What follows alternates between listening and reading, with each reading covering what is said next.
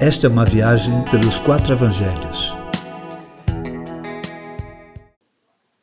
O último lugar.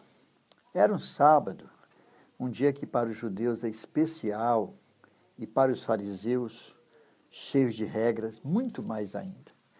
É nesse dia que Jesus vai até a casa de um dos principais fariseus para comer com ele.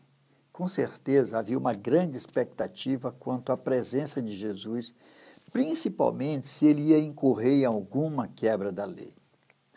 Na mesma casa estava um homem enfermo, provavelmente com problemas renais, pois ele é identificado como hidrópico. Possivelmente fora atrás de Jesus em busca do seu milagre.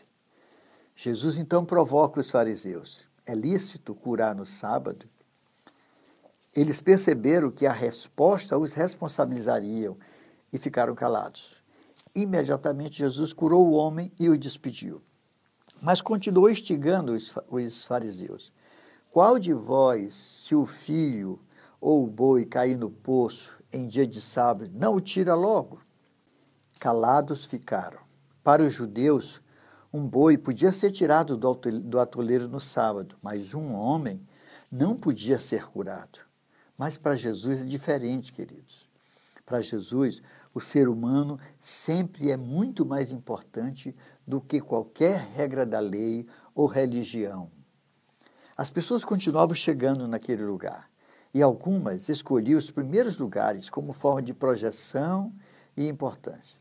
A oportunidade era perfeita para ensinar uma etiqueta espiritual e corrigir a motivação dos que buscavam tais lugares. Então Jesus ensina que nunca devemos buscar deliberadamente os primeiros lugares para não ser envergonhados. Pelo contrário, devemos buscar os últimos lugares, pois assim criamos a possibilidade de ser exaltados. Queridos, estamos inseridos num sistema que premia essencialmente os primeiros lugares, o que faz com que a disputa por este lugar seja muito grande. No entanto, o que Jesus ensina é: quem se exalta será humilhado, e quem se humilha será exaltado. Aquele encontro na casa do fariseu possivelmente tinha muitas motivações equivocadas, e Jesus, as percebendo, não passou sem corrigi-las. Ele ensina que não devemos fazer nada com a finalidade de receber algo de volta, e sim fazer a quem não pode devolver nada, pois toda recompensa que permanece de fato será aquela dada na ressurreição dos justos. Meu irmão, aprenda isso. Deus não busca agradar para ser agradado. Ou seja, Deus não faz troca conosco. Ele busca os que não podem lhe dar nada.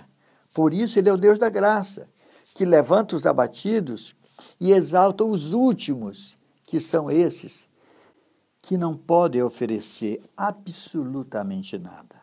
É desse jeito.